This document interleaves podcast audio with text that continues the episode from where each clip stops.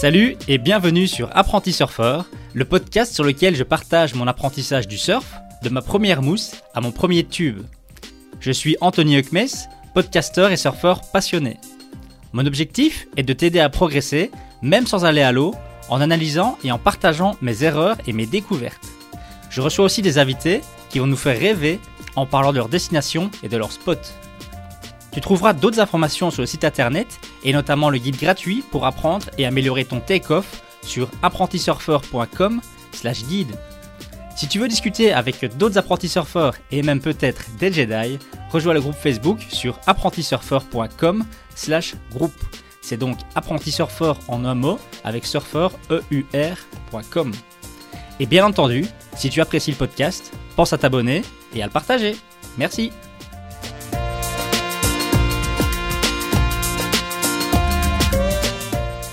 Je reçois aujourd'hui Marie Chauchet. Elle nous parle de longboard, une discipline qui la passionne depuis son plus jeune âge, mais aussi de sa région, le Pays Basque, de pollution et de localisme.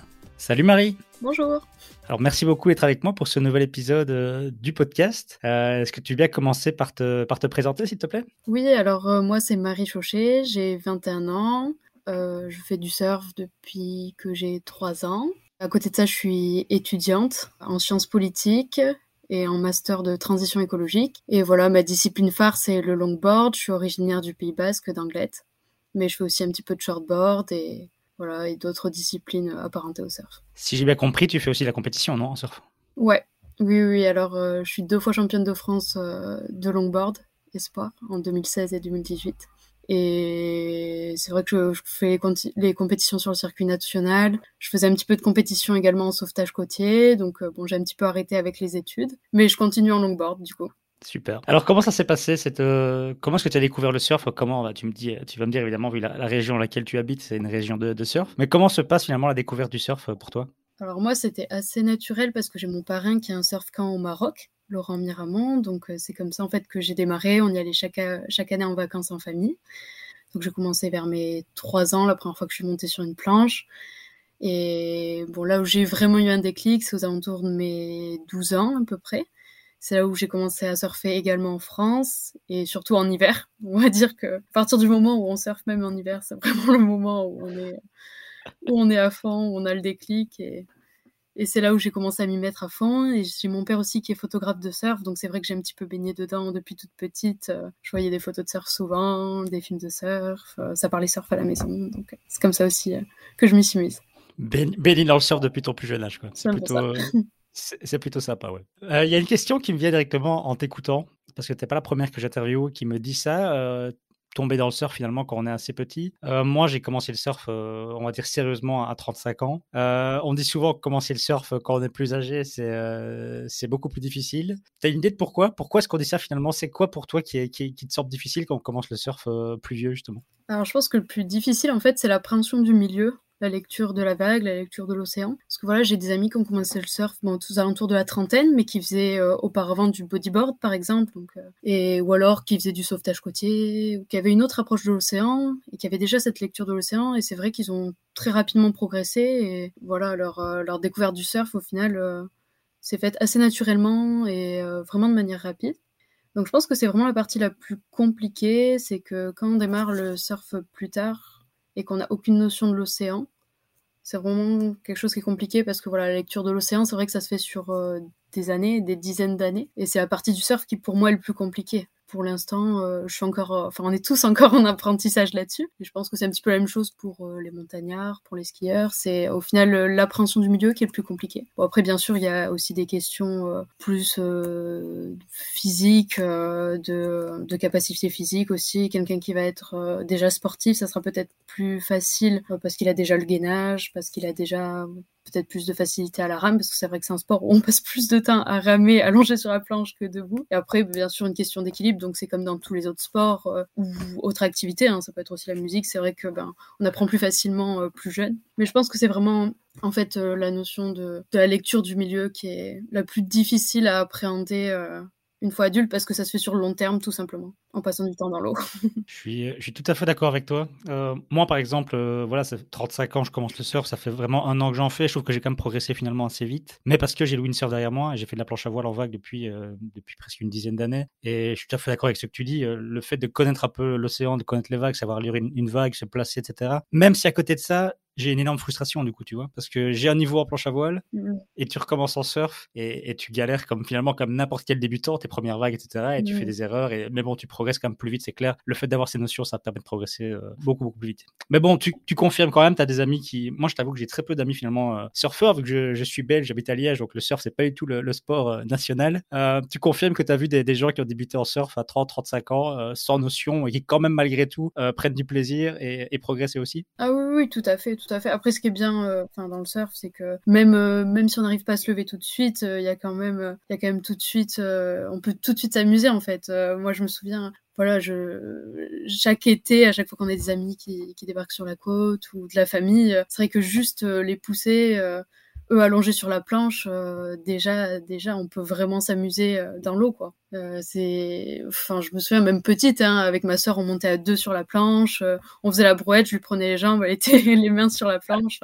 Il y a vraiment de quoi s'amuser, euh, voilà, même sans, même sans avoir un gros niveau. Donc euh, voilà, après chacun sa discipline. Il y en a qui vont préférer euh, le shortboard, mais c'est vrai que ça demande un peu plus de niveau. D'autres euh, vont pouvoir s'amuser, ben, allonger avec le bodyboard l'été. D'autres vont préférer le longboard parce que c'est des plus grandes planches et du coup un petit peu plus facile pour plus d'aisance à la rame pour pouvoir démarrer sur les vagues. Également, comme c'est plus grand, un peu plus de stabilité, donc la possibilité de faire des figures un peu plus un peu plus fun, plus facilement, plus rapidement, sans avoir à maîtriser la technique du shortboard par exemple. Donc euh, oui, oui, moi je pense qu'on peut s'amuser très rapidement. Euh, voilà, à condition de respecter bien sûr euh, son niveau, d'être conscient de son niveau, de ses limites et, et voilà de choisir les conditions adaptées à son niveau aussi, ne pas se mettre en danger parce que voilà, c'est vrai que c'est pas un sport comme les autres et qu'il faut vraiment être attentif, attentif au milieu encore une fois et vraiment ne pas hésiter à se faire accompagner en fait lors des premières sessions, lors de sa découverte et de son apprentissage. C'est clair, tout à fait.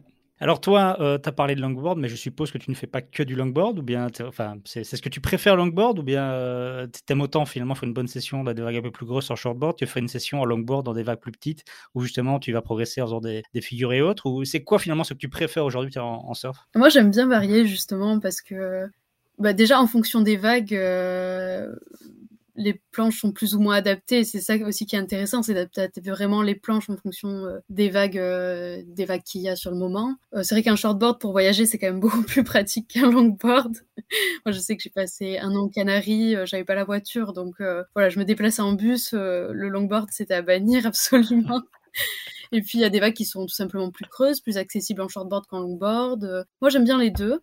Euh, c'est vrai que le longboard c'est ma discipline phare, celle que je maîtrise le plus. Mais je, l'utilise, j'utilise des longboards qui sont que je peux surfer aussi bien dans des petites vagues que dans des vagues un peu plus grosses, qui permettent de servir de gun, donc qui permettent euh, d'aborder euh, des, en fait, qui permettent de servir de planches de grosses vagues et d'avoir plus plus de surface, plus de volume pour surfer pour partir à la rame sur ces grosses vagues. J'aime bien quand c'est un petit peu creux aussi en longboard parce que je trouve que c'est plus facile euh, pour vraiment aller jusqu'aux noses et, euh, et, voilà, pour être en apesanteur, euh, j'aime bien quand il y a un petit peu de creux, ça rajoute un petit peu de challenge. Mais bon, après, c'est vrai que dans certaines conditions, le, le, shortboard est plus approprié dans des bols un peu plus courts, où il y a moins de longueur de vague, etc., ou, ou plus près du bord. Et là, je m'amuse tout autant et j'ai vraiment envie de progresser davantage d'ailleurs dans cette discipline hein, pour pouvoir m'amuser davantage. Et voilà, pour voyager, c'est vrai que c'est nécessaire en fait de faire du, shortboard aussi. Et après, il y a le body surf, le surf euh, sans planche, seulement avec des palmes. Et ça, c'est vraiment intéressant, tout simplement parce que ça donne une autre lecture de vagues aussi. En fait, de pratiquer ces différents types de surf, à chaque fois, c'est des lectures de vagues différents. Ça permet d'ajuster son placement, d'ajuster sa lecture de vagues. Et le body surf, en plus, c'est vraiment intéressant parce que bah, le jour où on casse son leash, où on se retrouve sans planche au large, bah, on est capable aussi de rentrer euh, à la nage, tout simplement. Et euh, c'est pour ça que c'est vraiment intéressant de pouvoir être un petit peu euh, polyvalent. Super. Donc effectivement, comme tu dis, euh, chaque, chaque discipline, on va dire, t'apporte et te permet de progresser de manière générale. Donc ça reste euh, super intéressant. Alors c'est marrant parce que Le, longboard, quand tu es débutant surfeur, finalement, enfin moi je te dis comment je l'ai vu. Moi j'avais acheté une planche, on va dire une funboard, donc une planche qui me permettait de progresser dans des vagues qui étaient, allez, à bon mètre 50, vagues pas très puissantes, mais comme déjà sympa, où je m'amusais. Et puis la houle a diminué il y avait 50 cm de vague. Je suis allé à l'eau avec ma planche, euh, avec cette planche, la seule planche que je connaissais. Et là, impossible de prendre, de prendre une vague. Je pagayais, je pagayais, je ramais, je ramais. Et euh, impossible de, de, partir sur la vague. Et puis ce jour-là, sur le spot, il y avait deux, trois personnes qui étaient en longboard et je les mm. voyais euh, partir, prendre toutes les vagues, etc. Et je me suis dit, mais attends, si je veux être à l'eau et profiter plus finalement de, mes sessions et passer plus de temps à l'eau, il me faut absolument aussi, aussi un longboard. Et moi, ce longboard, là, là où j'en suis aujourd'hui, ça m'a sauvé justement. Ça m'a permis d'aller à l'eau, même en été quand les vagues sont plus petites. Et, et puis du coup, bah, voilà, ça, tu profites plus, mais ça m'a aussi ouvert l'esprit de me dire, mais attends, le surf, en fait, c'est pas que les images que tu vois euh, mm. dans ta tête. Les gens qui voient finalement du surf, souvent, c'est, des, c'est des vagues un peu grosses avec des petites planches et des, des, des, des figures un peu, un peu radicales. Mais au final, il y a tout ce côté du surf euh, avec le longboard. Alors, je suppose que tu vas nous dire que le longboard peut être, euh, peut être radical aussi, je pense. Mais tu peux justement nous parler un petit peu de, de, ce longboard, euh, peut-être un peu casser l'image justement que tout le monde en a de la, planche de, petites vagues, même si je pense que c'est une grosse partie du longboard, mais, mais qu'il n'y a pas que ça. Toi, comment est-ce que tu vois le longboard et, qu'est-ce que tu aimes finalement dans le, dans le longboard? Bah Alors en fait, moi je me suis mis au longboard d'une manière assez particulière. Euh, je m'étais ouvert la tête en shortboard, j'avais 11 ans, et du coup j'étais un petit peu traumatisée des planches en résine, je voulais plus du tout aller surfer avec des planches en résine, j'avais trop peur. Et du coup, je me suis remis à la planche en mousse. Et euh, c'était une 7 pieds, donc une planche assez intermédiaire. Et du coup, c'est comme ça que j'ai commencé le longboard, on va dire. Et comme ça y est, je maîtrisais assez bien la planche en mousse, je savais partir de côté, etc. J'ai commencé à marcher dessus, à faire un petit pas croisé, un deuxième, et puis un jour, je suis allée jusqu'au nose. Mais tout ça en planche en mousse, en fait. Et bon, l'avantage de cette planche, c'est que, un, j'avais du volume, donc euh, j'arrivais à partir à la rame assez facilement. Euh, ce qui est un avantage, c'est vrai, quand il y a un petit peu de monde à l'eau, ou quand c'est plus petit, les vagues, euh, ou quand on débute, ben, qu'on sait pas encore exactement où se placer, qu'on n'est pas encore très réactif, etc. Bon, ben, l'avantage de cette planche, c'est qu'elle me permettait de de partir sur les vagues, même si j'étais pas exactement bien placée au bon endroit. Et j'avais un confort à la rame en plus qui me permettait de rester plus longtemps à l'eau parce que j'étais moins fatiguée tout simplement. Donc c'était un petit peu un chouette confort au départ. Et au final, bah, je m'éclatais parce que j'ai fait mes premiers noses là-dessus. Et, en plus, sans se blesser, ça c'est aussi un gros point important parce que c'est vrai que bah, les planches en résine, tout simplement, euh, ça fait mal quand, quand on rentre dedans. Donc euh, bah, c'était aussi permettre d'être davantage en confiance de pouvoir partir sur des vagues plus grosses sans avoir peur de tomber parce que je savais que si je tombais, bon bah la planche était en mousse donc pas de, enfin moins de chances de se blesser, j'avais moins de chances de, de, blesser les autres aussi. Donc c'est vrai que c'est comme ça que je me suis mis au longboard. Et après bon petit à petit j'ai progressé, j'ai eu mon premier longboard euh, en résine et euh, et c'est vrai que ben, je trouve que le longboard, ça permet d'être très polyvalent. Ça permet de varier les figures, donc de pouvoir euh, marcher sur la planche, aussi bien que de pouvoir faire euh, des turns, des virages. Euh, et ça permet de surfer voilà, des vagues qui sont petites. Effectivement, les jours d'été, en plus en général l'été, il y, a pas mal de monde à l'eau, donc ça peut vite être très frustrant de surfer au milieu de la foule, dans des petites vagues qui poussent pas beaucoup. Donc si en plus on est en shortboard, ça peut vite être frustrant. Donc voilà, le longboard, ça permet de s'amuser aussi bien dans les petites vagues l'été que quand il y a un peu plus de taille. ça permet, enfin voilà, c'est aussi une planche qui prend assez vite de la vitesse. Donc euh, voilà, c'est pour ça le longboard. Et c'est vrai que quand il y a un petit peu de taille, justement, c'est ce que je vous disais, c'est que ça permet aussi d'être en avance sur la vague euh, à la rame et donc de pouvoir s'engager plus facilement sur des, vagues plus importantes. Alors qu'en petite planche, on va être un peu plus late, un peu plus en retard, et ce qui est pas forcément évident euh, pour commencer à surfer des grosses vagues. Et voilà, moi c'est vraiment cette polyvalence qui me plaît dans le longboard. C'est super intéressant ce que tu dis parce que c'est vrai qu'une erreur que font beaucoup de débutants en final, c'est de trop vite partir sur une planche euh, avec moins de volume. Euh, dès que tu prends, tu deviens un peu à l'aise, tu veux acheter une planche ou tu veux diminuer, et tu finalement tu, tu te mets vite à galérer et à prendre beaucoup moins de vagues. Tandis que comme tu le dis, le, longboard permet vraiment euh, bah de voilà à plus de, surface, on va dire, flotte beaucoup mieux et plus vite plus rapide à la, rame. On prend plus de vagues et surtout comme tu disais, bah, le monde, il y a rien à faire quand on est quand on est beaucoup à l'eau. le fait d'avoir une planche qui va plus vite, qui va prendre plus de vagues, bah, il n'y a pas a pas de secret. Ça veut dire que tu seras plus sur des vagues quand d'autres vont ramer, ramer et finalement pas les prendre. Toi, tu, auras plus de chances d'en avoir aussi. Donc, c'est aussi un élément qu'on oublie et qui est, euh, qui est hyper, hyper important, je pense. Quoi. Bien sûr. Et même au niveau des appuis, je pense que c'est vraiment important. Euh, quand on maîtrise pas encore bien ses appuis, etc., il vaut mieux avoir un peu plus de volume, un peu plus de stabilité, tout simplement pour apprendre correctement les bons gestes plutôt que se précipiter, avoir une petite planche au final qu'on maîtrise moins bien parce que moins stable, et on va être plus facilement déséquilibré, et c'est plus compliqué après de corriger les défauts qu'on prend. Donc là-dessus, ouais, je pense que c'est pas mal euh, le longboard. Ça prend vraiment les bonnes positions, ça oblige à faire des, grandes courbes, à être patient sur ces courbes, etc. Et à apprendre tout simplement à glisser.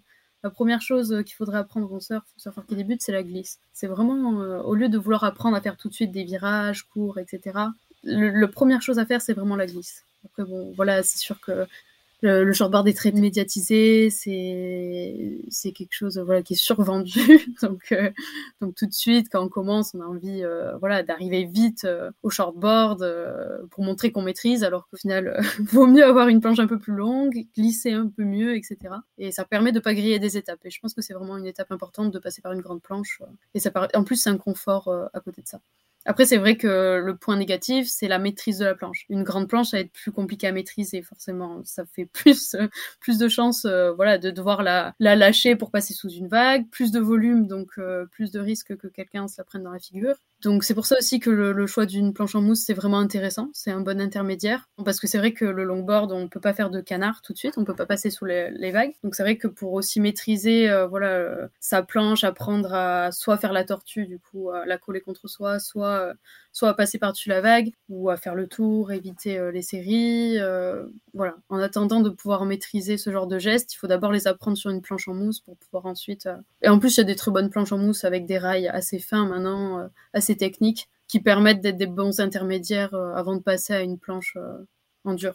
Donc c'est ça pour toi le, le frein pour un débutant le longboard est quand même une planche adaptée en termes, de dire, euh, justement de facilité, mm. mais l'inconvénient, c'est ça, c'est plutôt la sécurité sur le spot. C'est euh, mm, mm. qui dit longboard, dit planche quand même volumineuse, euh, assez lourde, qui si, tu, si tu tombes et que la, la, planche part avec la vague, bah, tu peux et que tu touches quelqu'un, bah, ça devient ça devient dangereux. C'est ça, c'est ça toi le, vraiment ce que tu dirais comme limite pour un débutant au longboard, c'est, c'est une planche adaptée, mais attention à la sécurité. C'est ça que tu dirais? Exactement. Et moi, bon, je conseille plutôt 9 pieds, c'est assez grand. Un longboard, on parle d'un longboard à partir de 9 pieds, ça reste assez grand. Donc c'est vrai que moi j'ai commencé en 8 pieds. Je conseille aux alentours de 7, 8, 8 pieds, euh, c'est pas mal, c'est déjà assez grand. Parce que c'est vrai qu'encore une fois, pour tourner, etc., euh, ça fait quand même plus de volume à, déplacer. Mais 7, euh, 8 pieds, c'est pas mal c'est ce qu'on appelle des mini Malibu et c'est la planche la plus adaptée voilà pour un débutant intermédiaire déjà et sinon la planche en mousse pour débutant débutant ça, oui, jusqu'à jusqu'à la prise euh, de direction planche en mousse. Après, une fois que la prise de direction euh, est, euh, est maîtrisée,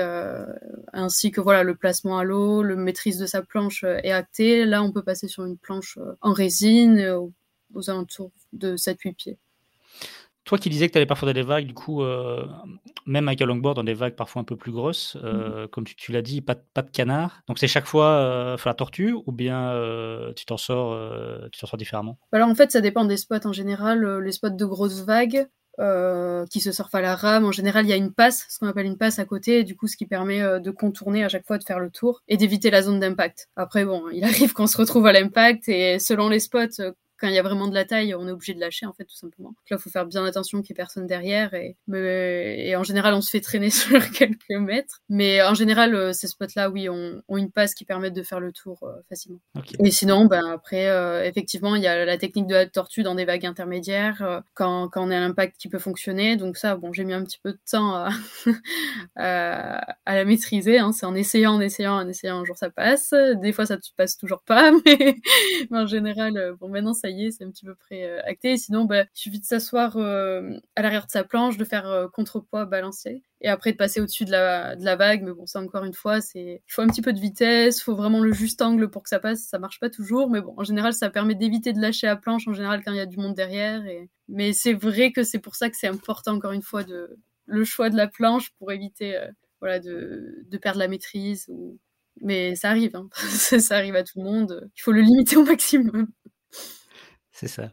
essayer d'éviter les, les, accidents, quoi. que ce soit accident euh, physique ou, euh, ou, même matériel. Quoi. oui, exactement, exactement. Ou essayer aussi d'éviter de, se retrouver à la zone d'impact, hein, tout simplement en faisant le tour du pic, etc. Mais bon, ça, c'est pas toujours euh, possible, donc voilà ces petites techniques. Alors pour les purs débutants qui nous écoutent et qui comprennent pas ce que c'est la tortue justement, donc c'est le fait de retourner sa planche avant que la mousse, avant que la vague n'arrive et ne casse. Et le but c'est de couler le nez de sa planche pour que justement la, vague passe au-dessus sans nous arracher, sans nous arracher la planche et sans qu'on se retrouve à, nager. Tu as dit que tu avais mis un peu de temps à maîtriser. Tu as un conseil euh, à ceux qui, je t'avoue que moi je suis en plein dedans justement dans le, donc euh, c'est quoi un petit conseil à donner? Moi j'ai du mal quand je me retourne à vraiment couler ma planche. En fait, j'ai du mal à couler le nez de ma planche, j'ai mm. l'impression pour le moment. Moi, je, je plaque vraiment euh, contre moi le nose de la planche. Après, euh, en fait, c'est surtout une question de timing. La tortue, c'est vraiment intéressant quand la vague euh, nous casse vraiment dessus. Après, une fois que la mousse a déjà cassé, moi, je préfère passer au-dessus de la vague. Donc, voilà Donc pas hésiter à pas hésiter à retourner la planche assez tôt, quoi. C'est ça que tu veux dire? C'est euh, euh, avant que la vague. Vraiment, si la vague vous casse dessus,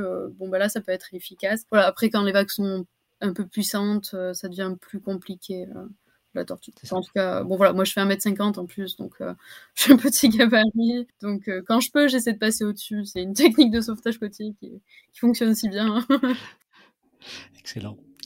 Alors, euh, qui dit longboard dit, bah alors voilà, les, faire ses, ses premières vagues en longboard, euh, faire ses premiers virages. Euh, moi, ce qui m'a marqué, c'est quand du coup tu passes d'une longboard à une, planche plus petite, bah, c'est à quel point tu dois mettre du poids sur l'arrière, reculer ton pied pour arriver à faire tourner ce, longboard. Euh, c'est quoi la, progression logique? Parce que quand, quand, on te voit par exemple faire un Ing 5, c'est ça, Ing 5, Ing 10, les, figures, c'est les figures les plus avancées en longboard, c'est ça finalement, c'est aller se mettre vraiment sur le nose avec les, pieds comme on voit là sur les, orteils vraiment qui vont toucher le, presque l'eau. C'est ça les figures les plus, les plus avancées en longboard aujourd'hui ou, ou il y a encore des choses euh, plus complexes que ça.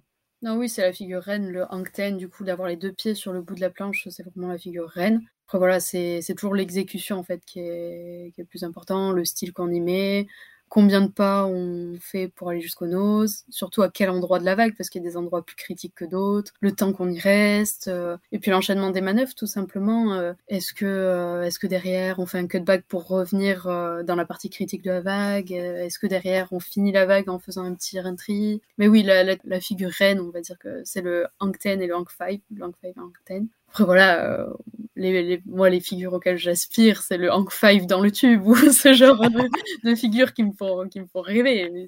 voilà, après, euh, les anciens faisaient aussi, ils font toujours les hélicoptères. Donc, on fait un Hank Five et derrière, on fait passer euh, l'arrière de la planche euh, devant pour faire un, un 360. ça aussi, sur certains coups de chance, des fois ça passe, mais ça c'est rare.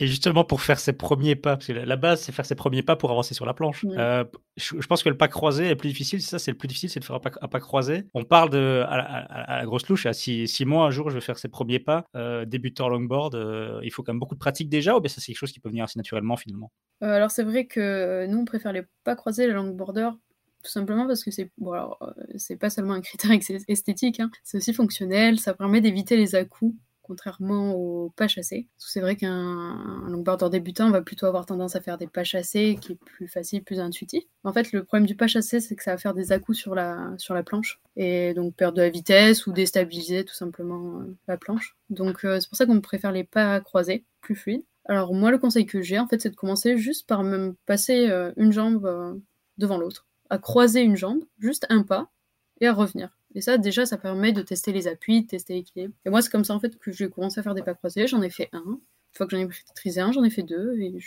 jusqu'à atteindre un jour le bout de ma planche. Et, voilà, après revenir, c'est encore euh, autre chose. Au final, le plus difficile, c'est pas d'y aller, c'est de revenir en général.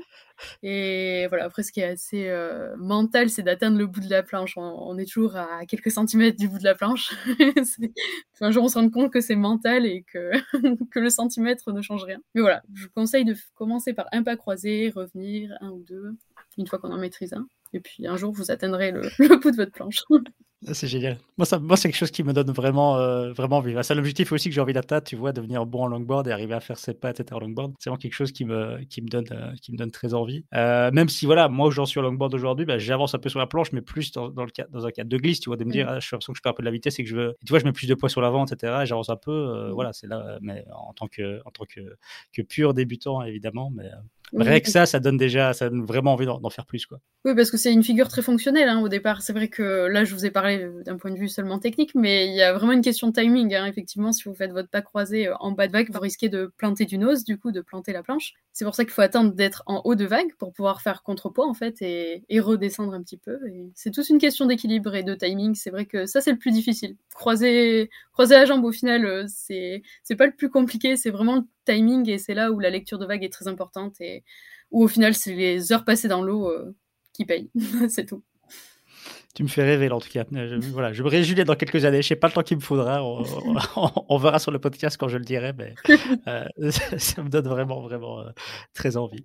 du coup, il y a quand même une chose importante par rapport au longboard, c'est que tu peux commencer avec un longboard, mais pas que. Aujourd'hui, il y a des planches, il y a par exemple des mini Malibu, il y a, énormément de planches qui ont progressé, mais je pense que, enfin, pas en pur débutant, mais quelqu'un qui veut dans les petites vagues peut prendre un fiche plutôt qu'un longboard. Par exemple, le fiche est aussi une planche de, petites vagues. On est bien d'accord que là, il y a deux mondes différents. Imaginons quelqu'un qui nous écoute qui, qui, débute en surf, qui veut justement une planche de, plutôt pour les petites vagues, euh, il, a quand même un choix à faire à ce niveau-là. Je veux dire, le longboard, si tu vois déjà quelqu'un qui fait euh, des pas, etc., du, euh, des, des Inc 5, des Inc 10, ça te parle pas du tout et tu trouves ça moche et tu dis c'est pas ça le surf pour moi, c'est clairement que tu n'as peut-être pas besoin d'aller, de, commencer un longboard. Ou bien toi, tu penses que le longboard est à faire pour tout le monde parce que c'est une bonne école et c'est vraiment un moyen de, de, de progresser pour toutes les autres disciplines, justement? Alors, en fait, le longboard enfin pas en tant que discipline, mais en tant que planche, ça peut être un outil intéressant dans le sens où de toute façon il y a plus de volume, donc on peut partir plus facilement sur les vagues. Ce qui n'est pas le cas d'un fiche, où déjà un fiche, il faut quand même une certaine lecture de vagues pour être placé au bon endroit au bon moment. Et avec un longboard, on peut très bien euh, décider de pas faire de pas croisés et pas de nose, et euh, voilà, de faire simplement de la glisse, des virages, revenir dans la section creuse, etc. Donc euh, moi je trouve ça quand même intéressant, le longboard, ou au moins le mini Malibu. Parce que le fiche, c'est vrai que déjà, il faut quand même une certaine lecture de vagues.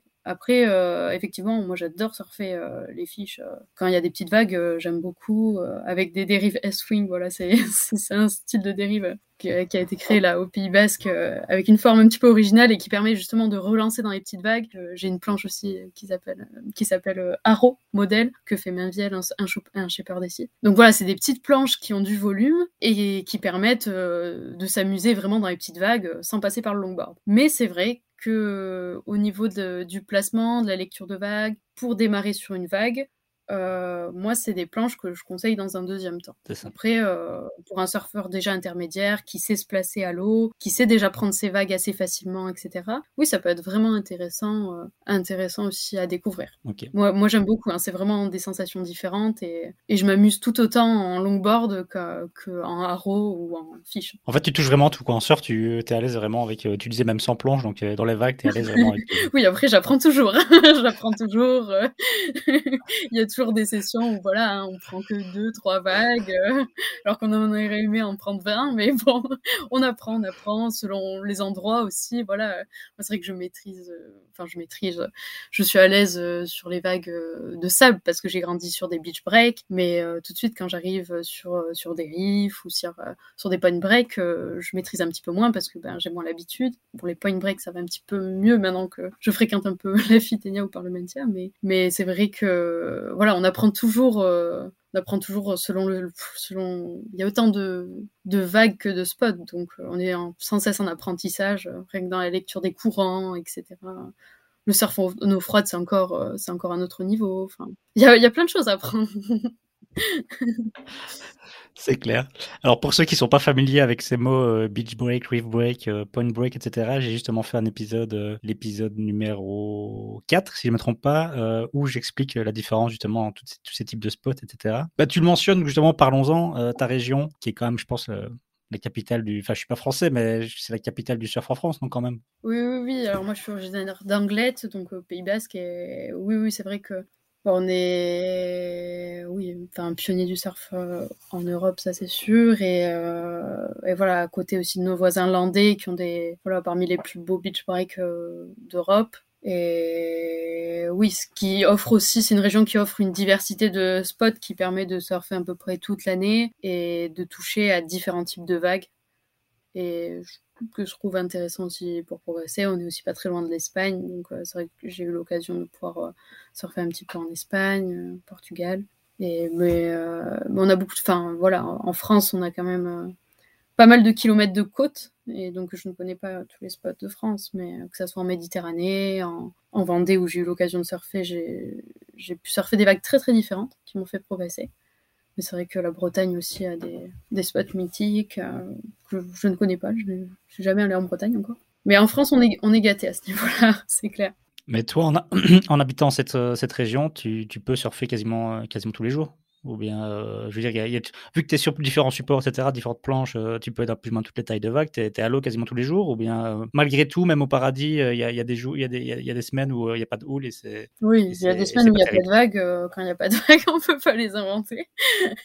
Dans ce cas Mais ça arrive vraiment, ça arrive vraiment parce que, exemple, moi, à, à, Fuerteventura, par exemple, moi je passe beaucoup de temps à Fuerteventura, je peux être à l'eau quasiment, enfin, oui, tu auras, parfois 50 cm en été, ça sera des vagues de vent, etc. Mais tu as toujours des spots qui fonctionnent, on peut faire un peu de longboard, etc. Euh, vous, il y a quand même vraiment des jours, voilà, il n'y a pas de hall, il n'y a vraiment pas de vagues du tout, du tout. Ça arrive, hein, c'est assez rare, mais c'est vrai que l'été, ça arrive régulièrement où on peut avoir euh, une semaine sans vagues. Dans ce cas-là, on sort le, stand-up, on va un petit peu ramer, on va nager, ou alors on va en montagne tout simplement. C'est vrai qu'on a la chance euh, d'avoir les deux. Moi, j'ai grandi un petit peu entre les deux aussi, et c'est vrai que je fais pas mal de randonnées aussi. Et voilà, on fait autre chose. on arrive à s'occuper. Hein. bon, après, j'essaie d'aller à l'eau. Bah, quand il y a des vagues, quand il y a des bonnes vagues, c'est vrai que j'y vais. Après, bon, il y a aussi des jours où c'est tempête, où où il y a beaucoup de vent, où il grêle, où il y a de l'orage. Bon, bah là, voilà, c'est des journées à éviter. Et puis voilà, l'été, il y a aussi beaucoup de pollution. L'air de rien, c'est aussi euh, un gros problème dont on mentionne peu parce que bon, voilà, c'est pas très vendeur d'un point de vue touristique. Mais euh, c'est vrai qu'on a des gros problèmes de pollution. Euh, bah, sur la région. Hein. Et il y a plusieurs fleuves qui se rejettent dans la mer. Bon, les fleuves sont connus quand même pour drainer toutes les pollutions des terres, etc. Et donc euh, régulièrement l'été, on a un ou deux jours fermés euh, pour pollution, mais euh, bon voilà, je pense qu'il faudrait que si on connaissait la réelle qualité de l'eau, les plages seraient davantage fermées. Voilà, ça c'est un gros gros bémol. bon, je pense qu'on n'est pas la seule région concernée et que c'est un problème assez global dont la source est assez multiple. Mais c'est vrai que surfeur, on est assez exposé à ce problème en tout cas. Voilà, que d'autres régions, c'est vrai, ne connaissent pas, mais je pense que c'est pour des configurations géographiques que pour euh, voilà, des, des raisons de cause à effet. Mais, mais c'est un problème en tout cas récurrent et euh, qui a tendance à s'aggraver plus qu'à s'améliorer.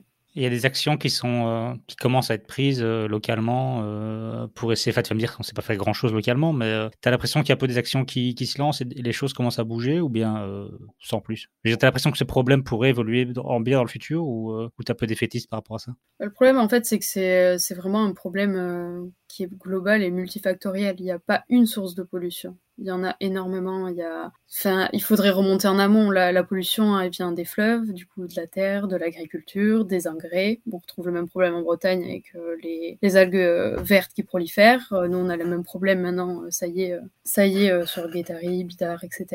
Et après, bon, il y a également le problème de de, de l'évacuation aussi des eaux usées, je pense, l'été, de la surpopulation l'été aussi, un problème voilà, de gestion de ces eaux qui ont tendance à finir dans l'océan.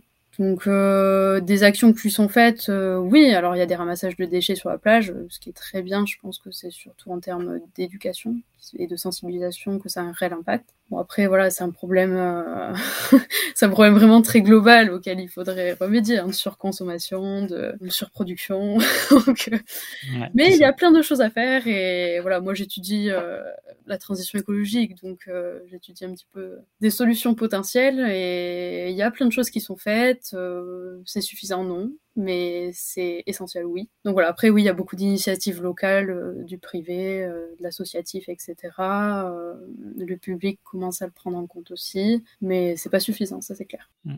parce que, tu sais, on parle de, de réchauffement climatique, au final, tu parles de ça, la plupart, la plupart des personnes, ça paraît, euh, ça paraît loin. Mais là, quand tu peux pas aller surfer euh, à ton spot habituel parce que simplement il est, il est trop pollué, là, du coup, ça, ça te ramène vraiment clairement à la, à la réalité des choses. Oui, bien sûr. Et puis voilà, le réchauffement climatique, euh, c'est un problème parmi d'autres dans la crise environnementale. Et c'est vrai qu'il y a le problème des microplastiques, par exemple, voilà, dont je peux témoigner. On a le problème ben, d'animaux qui s'échouent. ça peut être des mammifères marins comme des dauphins, des baleines. En général, ça sensibilise. ça euh, assez bien comme exemple, mais c'est vrai que chaque année, euh, euh, on a même trouvé des baleines échouées sur la côte landaise, etc. c'est assez malheureux, ou des poissons, tout simplement, des, centaines de poissons échoués chaque année sur les plages. pourquoi? Ben, À cause des microplastiques, à cause de la pollution des eaux, euh, nous, bah, chaque année, euh, c'est vrai qu'après un, orage ou une tempête, euh, il y a des risques importants de tomber malade, tout simplement, des staphylocoques. petite, je me souviens que ma mère me grondait quand je jouais sur la plage avec fait ce qui n'était autre que du mazout. et voilà, et c'est vrai que quand on rame qu'on va surfer qu'on rame, on rame au milieu des déchets plastiques, des filets de pêche, etc. Donc voilà, c'est une pollution qui prend vraiment plein de formes différentes et voilà les algues vertes c'est un peu c'est l'exemple le plus actuel et qui provoque en fait euh, de l'asphyxie des des espèces euh, marines parce que ça empêche euh, voilà la lumière de passer mm. et ça empêche du coup voilà les, les, algues de faire de la photosynthèse bref il y, y, a tellement de sujets à aborder mais c'était quelques exemples pour illustrer un petit peu le phénomène. Voilà. Je change complètement de sujet mais Moi, quand, quand je sors vraiment beaucoup, évidemment, en tant que niveau pas très avancé, donc je me fais encore souvent brasser dans les vagues. Euh, tu sais, euh, l'eau quoi, qui reste dans les sinus, et puis après, tu, sors de l'eau, tu as de l'eau qui coule. ça m'est déjà arrivé deux, fois d'avoir euh, du coup bah, une, espèce d'infection complètement, comme une allergie, et finalement presque, presque moucher du sang. Je suis le seul à voir ça ou c'est un truc courant chez les surfeurs? Oui, les sinus, on ramasse pas mal chez les surfeurs. C'est vrai que toute la partie ORL, c'est assez, on est très exposé. Enfin, ORL, la peau aussi également. Euh, c'est important de se protéger là-dessus. Enfin, je conseille de porter des bouchons, tout simplement pour éviter euh, l'exostose, qu'on appelle l'exostose. Également, bon, les lavages réguliers, bien sûr, euh, des sinus au sérum physiologique. Il y a aussi des, des gels à mettre dans les yeux pour nettoyer les yeux. Encore une fois, notamment à cause de la qualité de l'eau, mais aussi du sel. l'alcool, ce qu'on appelle dans le jargon l'alcool bourriqué, je ne sais pas si c'est vraiment le nom scientifique, pour les oreilles, ça permet de, de nettoyer les oreilles aussi, faire plein de petits trucs comme ça, qui sont pas mal pour éviter justement les conséquences au long terme. Les étirements, évidemment, ça c'est pour euh, le dos. c'est vraiment pas mal, bien s'hydrater.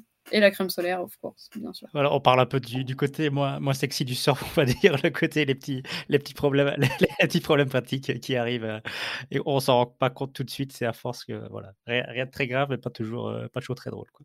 On parlait de, ta région. Euh, l'avantage, c'est qu'évidemment, tu as plein de super spots à proximité. Euh, l'inconvénient, je suppose, c'est aussi euh, le monde qui peut, qui peut y avoir. C'est encore des spots où ça se passe bien, je veux dire, quand les touristes commencent à arriver, etc., avec les locaux. C'est encore. voilà, c'est un problème du surf que, en tant que débutant qui fait parfois peur. Ce côté, j'arrive sur un spot que je, que je ne connais pas, etc. Est-ce que ça se passe bien de manière générale ou est-ce que tu as l'impression qu'il y a quand même souvent des problèmes, justement, entre ces touristes qui arrivent et les locaux qui, sont toujours sur le spot où ça se passe plutôt bien? Alors, je vais dire que ça dépend beaucoup des endroits. Mais euh, globalement, je pense que le plus gros problème, c'est pas tant le localisme, parce que le localisme, euh, on n'a plus tellement, en fait, tout simplement. Et euh, quand il est là, il, est beaucoup moins violent qu'à l'époque. On se retrouve rarement avec une planche cassée en sortant de l'eau, ou un pare-brise waxé, ou des pneus, enfin, voilà, dégonflés c'est pas vraiment le, plus gros problème pour moi le localisme parce qu'encore une fois, euh, enfin pour moi il a quasiment disparu. Euh, c'est pas du tout le même localisme qu'on va retrouver par exemple aux îles Canaries ou au Portugal ou dans certains endroits en Espagne. Mais ce qui va être problématique effectivement, euh, alors je, c'est pas forcément que les touristes hein, d'ailleurs, c'est le comportement de certains l'eau. Alors ça, il y en a toute l'année, mais c'est vrai que c'est davantage exacerbé l'été, tout simplement parce qu'il y a plus de monde. Et parce qu'il y a plus de monde aussi qui n'ont pas cette culture surf, tout simplement, qui n'ont pas les règles de base de politesse. Et voilà, là, effectivement, ça peut créer des tensions, ça en crée souvent d'ailleurs. Et en général, parce qu'il y a aussi beaucoup de niveaux différents à l'eau, et donc euh, c'est compliqué de faire cohabiter tout le monde. C'est compliqué, et c'est pour ça que c'est vraiment important euh, d'apprendre les règles avant de se mettre à l'eau, tout simplement. Et de le faire via une structure adaptée, donc euh, via un club pour commencer, via une école, et via du matériel adapté et aussi voilà via euh, les conditions adaptées à son niveau. Parce que l'océan, contrairement à la montagne, il n'y a pas des pistes, euh, des pistes comme en ski avec, euh, avec des couleurs correspondant au niveau. L'avantage de la montagne, d'une station de ski, c'est que voilà, les débutants ont leur, leur couloir réservé, les confirmés ont le leur, ce qui permet d'éviter, bon voilà, on va dire les conflits d'usage et, les, et, et, certaines tensions voilà, liées lié à cette différence de niveau, lié euh, et alors que dans l'océan c'est pas le cas. Donc euh, malheureusement des fois, déjà c'est dangereux, on se retrouve avec des gens qui n'ont pas forcément le niveau, qui vont se retrouver à des endroits où ils devraient pas être, etc. Et ça c'est un manque d'information, ça c'est un manque d'éducation aussi tout simplement, de pas connaître les règles. Voilà, c'est plus ça pour moi qui va être problématique que le localisme ou le localisme au final euh, plutôt ou alors à une forme plus caricaturale aujourd'hui sur la côte qu'autre chose, ou folklorique mais qui est quand même, euh, en tout cas, qui n'a pas du tout la forme, euh, plus la forme violente et conflictuelle qu'il pouvait l'avoir. Euh, il a une forme, pour moi, aujourd'hui, le localisme, plus de respect, en fait, tout simplement, de respect d'hierarchie au, au, pic, entre ceux qui, effectivement, les anciens, tout simplement, qui surfent ici depuis toujours, qui sont là tous les jours de l'année, même quand c'est gros, même pas seulement dans 50 cm et, euh, et, voilà, et la nouvelle génération aussi euh, qui s'inspire de celle-là, et les, et les, saisonniers ou les vacanciers qui arrivent, qui débarquent. Donc voilà. Moi, je suis vraiment dans l'idée du partage. C'est vrai que c'est quelque chose pour moi qui est primordial. Donc euh, quand je suis chez moi, ou ailleurs, euh, c'est le partage qui prime. Mais c'est vrai que particulièrement quand, quand je suis en voyage dans, sur un spot qui n'est pas chez moi, c'est le respect avant tout. Le respect avant tout. Et je fais d'autant plus attention, c'est vrai, quand je ne surfe pas sur mes spots. Et c'est vrai que j'attends de même des gens qui viennent sur nos spots. Après, voilà, sans chercher le conflit, sans simplement euh, comme dans le reste de la vie, en fait, au final, vraiment comme dans le reste de la vie. Et je pense que ça devrait être partout pareil. Et un bon jour quand on arrive à l'eau, euh, où qu'on soit, qu'on soit chez nous, pas chez nous, euh, ça, c'est la condition pour, pour bien commencer la session, tout simplement. Et après, essayer de faire attention aux autres, parce que voilà, c'est, c'est un espace de cohabitation. Super. Voilà.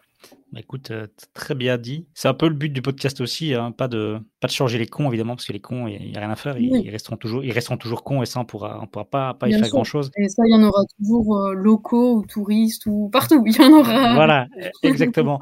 Mais par contre, le côté, le côté informatif, je pense qu'il est, je pense qu'il est hyper important. Et, euh, et, moi, ça, ça m'est arrivé, je te l'ai dit, windsurf depuis de nombreuses années, donc habitué aux vagues, aux grosses vagues, donc à l'aise dans l'eau et pas peur des vagues, mais je me suis retrouvé sur un spot de surf quand je parce que simplement ces vagues-là, je les connaissais, mais je les connaissais pas en surf. Et je me suis retrouvé en surf à, galérer et finalement à emmerder des gens parce que bah, des bonnes pratiques que je ne respectais pas, que je ne connaissais pas. Et, et au final, tu vois, c'était pas voulu de ma part, mais tu l'as dit, c'était un manque d'information. Au final, c'était c'était aussi se croire parfois au-dessus de son niveau. Et finalement, j'avais rien à faire dans, ces vagues-là. Et, voilà, la, leçon a été, bien retenue. Et le jour où je retrouve dans ces conditions-là, bah, c'est que, je, je m'en sentirai capable et que j'aurai euh, tout ce qu'il faut pour, euh, pour y être. Bien sûr, et puis c'est pour ça qu'il faut pas hésiter aussi à demander aux locaux. Ils sont là aussi pour ça, pour, euh, pour accompagner aussi, tout simplement. Moi, c'est vrai que bah, justement, je passe un petit peu de temps aux Canaries. Avant chaque session, je demandais où il fallait se mettre à l'eau, où je pouvais sortir, tout simplement parce que voilà, je connaissais pas, je découvrais. Donc c'est vrai que le surf aussi, c'est se dépasser. Mais voilà, ne, respecter aussi l'élément, respecter ses limites pour sa sécurité tout simplement en fait personnelle et celle des autres. Tu vas où justement Canaries? C'est quoi ton île euh? Moi j'ai passé un an à Tenerife. Un an à Tenerife. Euh, je suis déjà allée aussi à Forteventura. J'ai un petit peu surfé. Grande Canaria mais je n'ai pas surfé là-bas. La Palma et à mais je n'avais pas surfé. Oui, donc tu as, fait, as fait déjà pas mal le tour de, des Canaries, tu as déjà pas, pas, mal découvert. Ben, justement, on terminera par ça. Euh, avant, avant de terminer sur justement un peu tes envies peut-être de voyage et de découvrir euh, d'autres vagues dans, le, dans le monde, les conseils que tu donnerais à un, surfeur, on va dire, débutant ou intermédiaire qui veut venir au Pays Basque découvrir un petit peu les spots? Tu conseilles quoi euh, justement en termes peut-être en termes de saison? Est-ce que l'été justement c'est trop souvent trop petit et trop bondé? Ou est-ce qu'il y a par exemple le mois de juin peut-être bien adapté? Ce serait quoi ton conseil à une personne qui nous écoute et qui a envie simplement de venir surfer euh, cette année ou l'année prochaine euh, dans ta région? Alors là, mais c'est assez variable en fait. Hein. On a l'été dernier on n'a pas eu une vague. le mois d'août a été assez compliqué mais pour tout le monde. Globalement, c'est vrai que l'été, c'est quand même euh, la période idéale étant donné que les vagues euh, sont plus petites et donc plus accessibles. Pas forcément trop petites, hein, d'ailleurs. Euh, peut avoir des, quand même euh, des bons étés où on surfe tous les jours, trois fois par jour. Non, oui, le, le printemps peut, être, peut être une bonne option. Septembre, octobre, on peut commencer à avoir quand même des grosses houles. Mais non, mais globalement, l'été, l'avantage de l'été, c'est quand même l'eau chaude. Euh, les structures aussi qui sont ouvertes tout simplement, donc que ça soit les surf camps, les écoles de surf et la location de matériel aussi. Après l'avantage c'est vrai euh, hors saison, euh, il faut plutôt s'orienter vers le Pays Basque parce qu'il y, a plus de risques de, de grosses vagues, donc plus de spots de repli. Hors saison, il faut mieux ouais, voilà, aller un peu plus vers le sud. Enfin, quoique Cabreton peut aussi abriter des bons spots de repli. Mais moi, je en termes de température de l'eau et de météo, je conseille plutôt l'été quand même, parce qu'on habite une région avec une météo assez variable quand même. ok, super, merci. Alors justement, je disais pour terminer, je pense que, enfin, en tout cas pour moi, le qui dit surf, il quand même voyage. Euh, T'as beau avoir des, vagues, des super vagues, euh, qui tu disais, de qualité, euh, top européenne, euh, sans problème à proximité. Je suppose que tu as aussi envie d'aller découvrir d'autres vagues. Alors, tu es, assez jeune, tu as déjà eu la chance de voyager autre, autre part Canaries ou bien pas encore? Est-ce que tu as vraiment, c'est quoi ton, ta destination de rêve où tu te dis, je sais pas moi, dès que j'ai fini mes études, euh, euh, je vais là-bas C'est quoi un petit peu les destinations qui te font rêver là aujourd'hui? Bah alors moi j'ai eu la chance de voyager bah, au Maroc du coup là où j'ai appris à surfer. C'est vrai que j'y chaque année quand j'étais plus jeune parce que j'avais mon parrain là-bas donc une partie de la famille, quoi. Et voilà, les amis aussi là-bas, donc c'est là-bas où j'allais chaque année quand j'étais jeune, même jusqu'à dernièrement en fait. la dernière fois que j'y suis allée, c'était il y a trois ans, et voilà, ça reste une destination qui me plaît beaucoup. Je connais qu'une toute petite partie du Maroc, et j'aimerais bien en découvrir un peu plus. les Canaries, effectivement, donc où j'ai passé un an il me reste quelques îles à découvrir. J'aime beaucoup cette destination, c'est vrai que c'est pas très loin. Et voilà, c'est affectif. Euh, j'ai également pu du coup découvrir euh, la côte euh, nord de l'Espagne, donc Pays Basque, Cantabrie, Asturie et Galice. J'ai beaucoup aimé, très sauvage. Et le Portugal sud, du coup aux alentours de Sagres. Et j'ai pu partir aussi avec du coup la team Picture qui me sponsorise au Panama, que j'ai un voyage magnifique que j'ai beaucoup aimé. Et voilà, et les destinations voilà, qui font rêver, ben, je pense pas mal de surfeurs, l'Indonésie, parce que c'est vrai que c'est un autre niveau. Donc euh, voilà, c'est une destination qui me plairait bien. Et après, bon, euh, pourquoi pas les dom-tom, effectivement. Et sinon, plein, j'ai tellement d'endroits qui me plairaient, mais c'est vrai que je pense que l'Indonésie, c'est une destination euh, de rêve pour, pour les surfeurs confirmés. On est bien d'accord. Et alors, euh, petite dernière question pour terminer. Euh, ton avenir, justement, tu, vois le surf, toi, aujourd'hui, comme euh, juste une passion ou bien vraiment tu as fait un peu de compétition et tu as envie d'aller vers la compétition à un plus haut niveau? C'est quoi, tu as des objectifs à ce niveau-là ou, pas trop? Oui, alors au niveau de la compétition, bon, c'est vrai que moi je suis étudiante à côté, donc c'est un petit peu compliqué de concilier les deux. Mais, mais oui, j'envisagerais de tenter en fait au circuit international. J'aimerais bien longboard, donc on commence par le circuit européen. Donc si jamais j'ai l'occasion, c'est vrai que ça pourrait bien me plaire.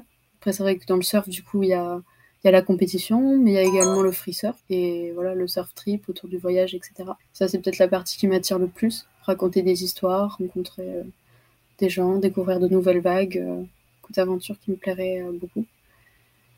Et mais c'est vrai que la compétition, bon ben, tester un petit peu mon niveau aussi, euh, découvrir aussi des endroits mythiques parce qu'en général, quand même, les compétitions se passent dans des hauts lieux du surf et rencontrer aussi euh, et progresser auprès des meilleurs tout simplement. Donc euh, oui oui ça serait vraiment une possibilité. Euh. Après voilà c'est aussi un gros investissement la compétition, je crois qu'on peut le dire. Et voilà c'est aussi savoir dans quoi on veut investir son temps, son argent. Donc pourquoi pas, pourquoi pas tenter, essayer. Mais c'est vrai que je, serais plus tentée par le free surf et, l'aventure. Bah écoute, euh, moi je te comprends. Je suis pas, suis pas du tout compétiteur dans l'âme, donc euh, c'est clairement la liberté qui me tenterait plus. Et effectivement, comme tu dis, aller rencontrer des gens, des spots, euh, raconter des histoires, c'est plus quelque chose qui me, plaît aussi. Bah écoute, en tout cas, je te souhaite tout le meilleur pour la suite. Je pense que tu as, plein de belles choses encore devant toi là qui sont en train d'arriver, donc profites-en bien. Et un tout grand merci d'être venu partager ton, ton aventure sur le podcast. C'était vraiment hyper intéressant. En tout cas, j'ai bu tes paroles, donc c'était vraiment super. Un grand merci à toi. Ben, merci beaucoup. À bientôt. Voilà, c'est déjà la fin de cet épisode. J'espère qu'il t'a plu. N'oublie pas de t'abonner car un nouvel épisode sera publié chaque vendredi. Et pense à consulter le site internet apprentisurfer.com, donc apprenti 2p 1 i surfer eur.com pour découvrir d'autres informations et rejoindre le groupe Facebook. Merci à bientôt.